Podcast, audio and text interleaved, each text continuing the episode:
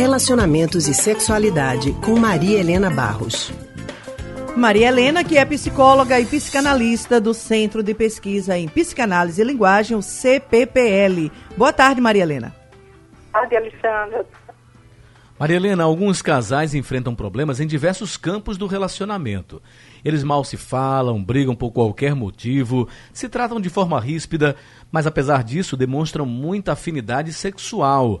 E essa situação muitas vezes leva eles a manterem o relacionamento desgastado em troca da satisfação sexual. E aí a gente pergunta a você, Maria Helena, uma relação que, se sustenta apenas no aspecto sexual pode ser duradoura? Veja, Alexandra, eu acho que relação sexual é uma coisa muito importante na vida de um casal. Né? Que bom que um casal tenha uma afinidade sexual é, viva, interessante, criativa, certo? O que tem que se ver é que qual é o Maria Helena, a gente vai pedir para Maria Helena, eu queria que você Oi. se posicionasse um pouquinho melhor porque está cortando a tua ligação. Está é, sumindo. É eu estou em gravatar, deixa eu ver se eu. Arranje um ponto aí, onde... acha o sinal do celular aí em gravatar. Tá. Tá Bom, melhor agora? Agora melhorou bastante. Vamos lá. Tá. Pode falar. Bom, é, veja, a sexualidade é um dos aspectos super importantes numa relação de casal, não é?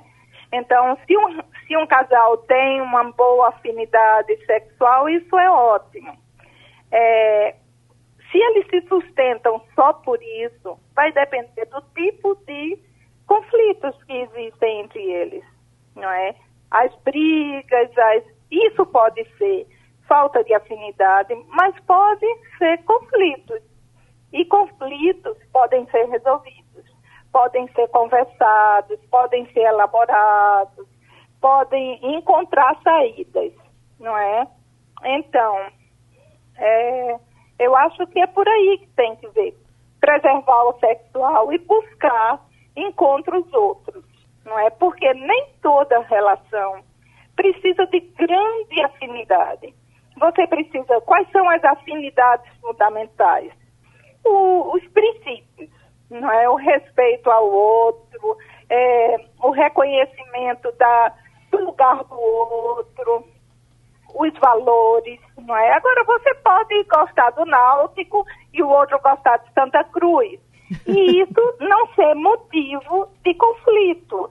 Se eles conseguem é, lidar com a competição sem se destruírem, não é? Então, o que é necessário, eu acho são princípios e valores que sustentem uma relação.